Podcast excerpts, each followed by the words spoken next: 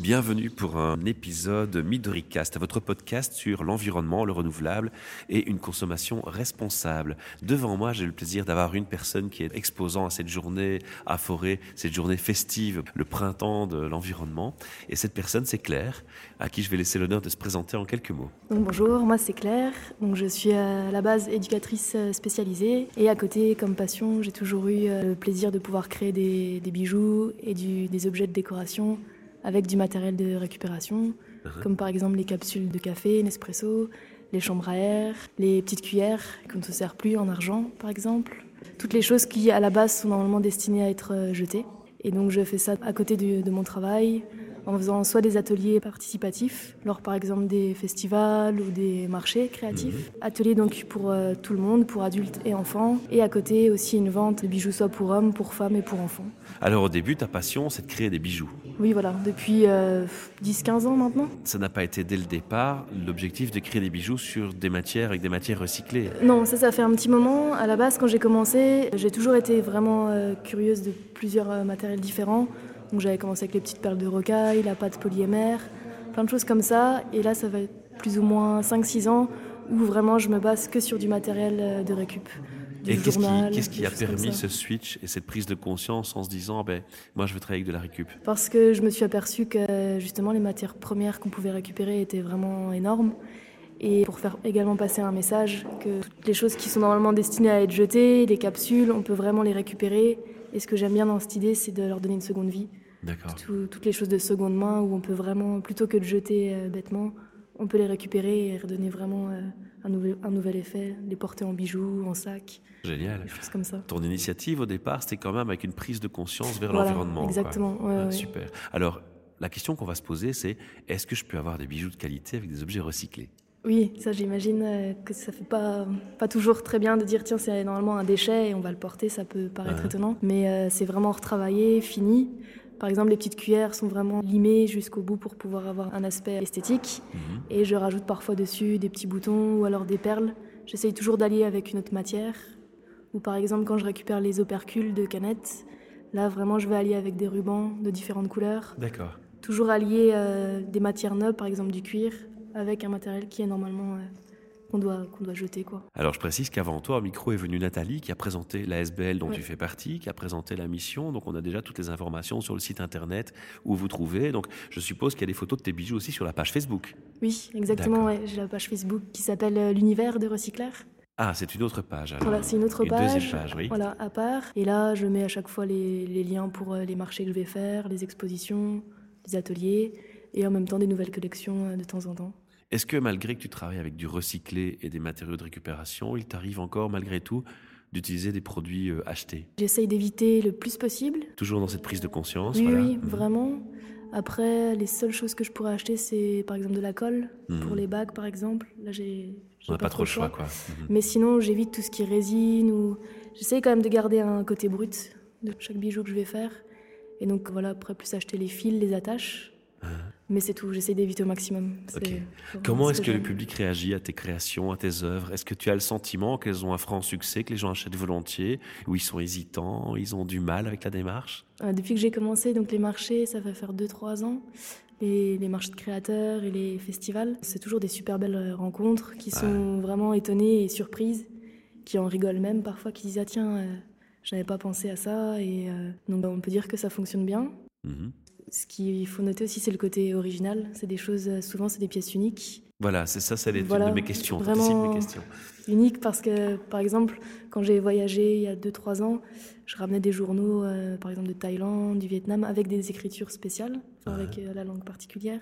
Avec leur calligraphie, quoi. Voilà, mhm. et ça, c'est des journaux que je pourrais plus récupérer maintenant. Donc, ça crée des bijoux uniques. Mais tu mets des journaux dans les bijoux? Aussi, j'avais fait, des, par exemple, des colliers, des boucles d'oreilles avec des petits tubes euh, faits avec du papier. Ah oui, on me montre à côté de moi une photo, mais l'auditeur ne verra pas la photo, on la mettra en dessous du podcast comme complément d'information. Alors il y a Nathalie qui m'a fait un petit peu sourire et qui m'a fort surpris parce qu'elle m'a dit on fait même des bijoux avec des chambres à air. Alors là, j'ai tombé sur mon derrière, je dis qu'est-ce qu'elle me raconte Des chambres à air? Qu'est-ce qu'on fait avec des chambres à air?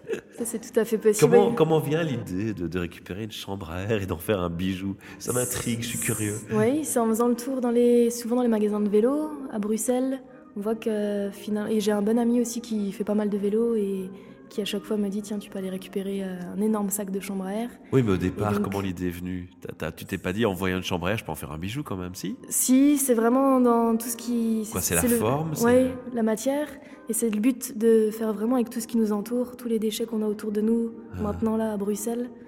Et donc en allant comme ça par hasard euh, dans ces boutiques, je m'étais dit qu'il était possible de récupérer les, les chambres à air, il y a encore d'autres choses comme ça, insolites, que tu peux parfois récupérer?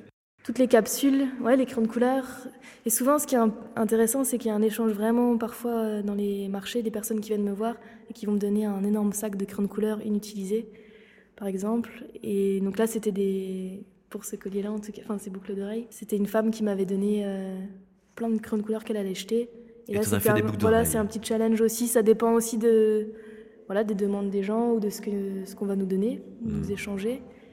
Alors il y a quoi comme bijoux? Il y a des, boucles d'oreilles, des colliers, des, bracelets, et des, pinces à cheveux? Pas encore de pinces, pas pour le moment. Des, des, bagues aussi. Et euh, là, j'ai commencé à faire pour les prochains festivals du mois de mai des toutes petites sacoches avec euh, les opercules de canettes. Ouais. Et là, pareil, on peut en récupérer vraiment. Euh, c'est génial, quoi. Mais je, suis admiratif pour avoir l'idée d'en faire un objet, de le visualiser avant même, à partir d'un déchet, de, de se dire je vais faire quelque chose. Quoi. Moi, je dire mon, mon grand coup de chapeau à, toi pour cela. Est-ce que euh, tu peux nous donner un peu une idée du temps que ça prend pour faire et concevoir un bijou comme celui-là? Alors pourquoi je pose cette question-là? J'imagine que les bijoux ils se vendent aussi. Nathalie nous en a parlé pour le bienfait de la SBL entre autres, parce que vous avez une, une, un objectif aussi euh, citoyen et, et environnemental derrière, bon, ce que je aussi beaucoup. Mais euh, justement, parfois, les gens, ils sont peut-être réticents de payer un bijou ou pas? J'ai pas eu encore l'expérience où les gens, justement, c'était plus le contraire, où ils me demandaient justement d'augmenter. Ah oui? Parce qu'au départ, au niveau des prix, moi, j'étais pas vraiment. Euh... C'était pas exagéré, quoi. Voilà, c'était pas exagéré. Et donc, non, j'ai pas vraiment eu de contraintes par rapport à ça. Après, c'est vrai qu'il y a certaines pièces qui vont prendre plus de temps que pour d'autres. Mais c'est quoi? C'est une heure de travail par bijou? Je calcule pas vraiment, parce que c'est vraiment ma passion. Du coup, je, je je regarde vraiment pas, Non, dès que je suis dans mon atelier, c'est vraiment euh, le temps s'arrête et donc ça dépend. C'est une belle phrase, le temps s'arrête, la passion est là. Quoi. Voilà. Mais c'est vrai qu'après, oui, les petites sacoches avec les opercules, là, ça va prendre plus de temps. Uh-huh, uh-huh. Mais voilà, après, c'est toujours un plaisir. Donc, euh. Si quelqu'un vient chez toi et te dit, moi, je veux un bijou particulier avec telle et telle attente, tu es capable d'écouter et de te plier à ces attentes? Oui, ça c'est possible aussi. Ça, c'est ce que je préfère faire. Justement, il n'y a pas longtemps, j'avais une commande. Ouais, voilà où les personnes me donnent leur couleur, le matériel qu'elles veulent. Par exemple, la dernière que j'avais eue, c'était avec des bobines, des vieilles bobines euh, de fil pour les machines à coudre. Et donc, elles voulaient une couleur spéciale, un alignement spécifique. Et donc, euh, là, j'ai pu adapter euh, vraiment à lui faire un bijou sur mesure. On va, on va passer maintenant aux ateliers. Quand tu fais les ateliers créatifs, tu as des gens qui sont novices, qui n'ont jamais touché un bijou, qui n'ont jamais rien fait de leurs mains, si je peux dire, avec en, termes de bijoux. Ça, ça arrive, oui, oui, que ce soit adulte ou enfant. Comment tu les guides? Qu'est-ce que tu leur dis? Comment, comment, comment ça marche? Moi, ce que je trouve vraiment important, c'est de faire, euh, de pas fixer une attente particulière dès le début, que la personne puisse aussi avoir, euh, enfin, développer son imagination mmh. et lui faire comprendre aussi que, enfin, tout le monde a un talent, parce que ça m'est déjà arrivé d'avoir des personnes où oh, ça je sais pas faire ou et finalement, elles ressortent de l'atelier et elles ont créé leur petit bracelet ou collier. Donc je laisse assez libre. Après, je guide pour différentes techniques. Uh-huh. Mais sinon, tout ce qui est choix des couleurs ou de, l'agencement, je laisse vraiment euh, la personne choisir. Mais tu donnes des exemples ou des marches à suivre quand même pour un peu donner des trucs et astuces. Voilà, des, voilà, des petites uh-huh. techniques. Là, pour euh, ce que je fais plus, le plus souvent, c'est avec les opercules. C'est tout un tissage à faire avec des rubans. Et là, je donne la technique et après, la personne est libre de faire un porte-clés ou de... Alors, tu as mentionné les enfants aussi. Je trouve ça très intéressant parce qu'en plus, c'est éducatif par rapport à l'environnement. Exactement. À partir de quel âge ils peuvent faire un atelier avec toi? À partir euh, de 5-6 ans. 5-6 ans déjà On a une petite fille de 6 ans qui va nous écouter. on va te la présenter. on, va, te suivre. Alors, justement, on veut te suivre, on veut aller te rencontrer, on veut voir ce que tu fais comme œuvre. On va sur la page Facebook, on te contacte. Mais est-ce que tu as un endroit où, on peut, on peut, où tu exposes, où tu as un magasin? Non. Pas pour le moment pas encore. Ça va venir. Ça va venir.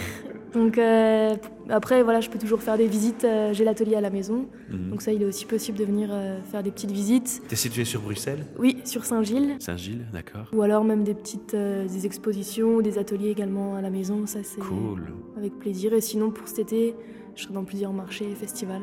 Tu as déjà pensé à aller dans des, dans des fêtes de famille, des fêtes d'anniversaire, où, il y a des enfants qui doivent s'occuper pendant une fête, où les parents pourraient te contacter, te dire, bah, tiens, viens faire un atelier créatif avec les enfants pendant que nous on fait la fête? J'y ai déjà pensé, mais je dois travailler encore un peu plus sur ma communication au niveau de la page. Bon, ben, je vais t'aider ça. parce que l'année prochaine, pour la l'anniversaire de ma fille, j'aurais bien envie que tu viennes faire Super, un atelier ouais. pour toutes ses copines. Ça Avec marche? plaisir, ouais. Ok. Alors, avant de continuer de, de cette interview, j'ai encore une question pour toi. On a les auditeurs qui, qui- qui nous écoutent et, et qui, qui entendent ces chouettes messages, ces chouettes exemples positifs pour l'environnement, ces chouettes initiatives. Et on demande toujours en fin d'interview, qu'est-ce que tu as envie de leur passer comme message? Qu'est-ce que, qu'est-ce que quelqu'un qui, t'écoute aujourd'hui, tu as envie de dire pour qu'il puisse faire une action simple, facile, chez lui, en faveur de l'environnement, d'une consommation responsable, du durable, du local? Qu'est-ce qui t'interpelle le plus, toi, dans, dans les problématiques environnementales? Ce qui m'interpelle, c'est au niveau de notre euh, consommation. Ça, c'est vraiment des choses à. Je pense que même à des petites échelles, on pourrait vraiment avoir des petits gestes de la vie quotidienne euh, pour pouvoir allier à ce problème-là. Au niveau des consommations, des déchets, qu'il est possible euh, De récupérer oui, de- de récupérer. Dans les magasins aussi, essayer d'éviter un maximum le- les sacs plastiques, pouvoir récupérer et acheter que ce qu'on a besoin, que des choses comme ça. Et les déchets, justement, toi, tu, quand tu récupères les- ces, ces déchets hein, pour faire des bijoux, tu, tu vas les chercher toi ou on te les apporte? Il y a des deux. Donc les souvent, deux. je me rends sur le terrain pour aller les récupérer.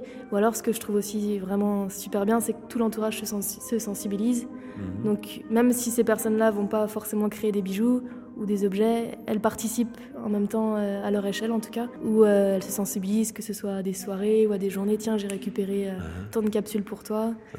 Et donc ça, c'est vraiment un atout positif, que tout le monde puisse euh, voilà, participer. euh, Mettre sa pierre à l'édifice. voilà, Super. donc pour terminer, je dirais juste euh, que rien ne se perd, rien ne se crée et tout se transforme. En plein dans une initiative créatrice. Voilà. Une créatrice devant moi, avec plein d'imagination et des bons Exact. goûts, parce que franchement, les photos, on en mettra quelques-unes si tu me l'autorises en dessous de Avec l'interview. plaisir. ouais. Elles, sont, euh, elles sont interpellantes, elles sont pas mal, c'est des beaux objets.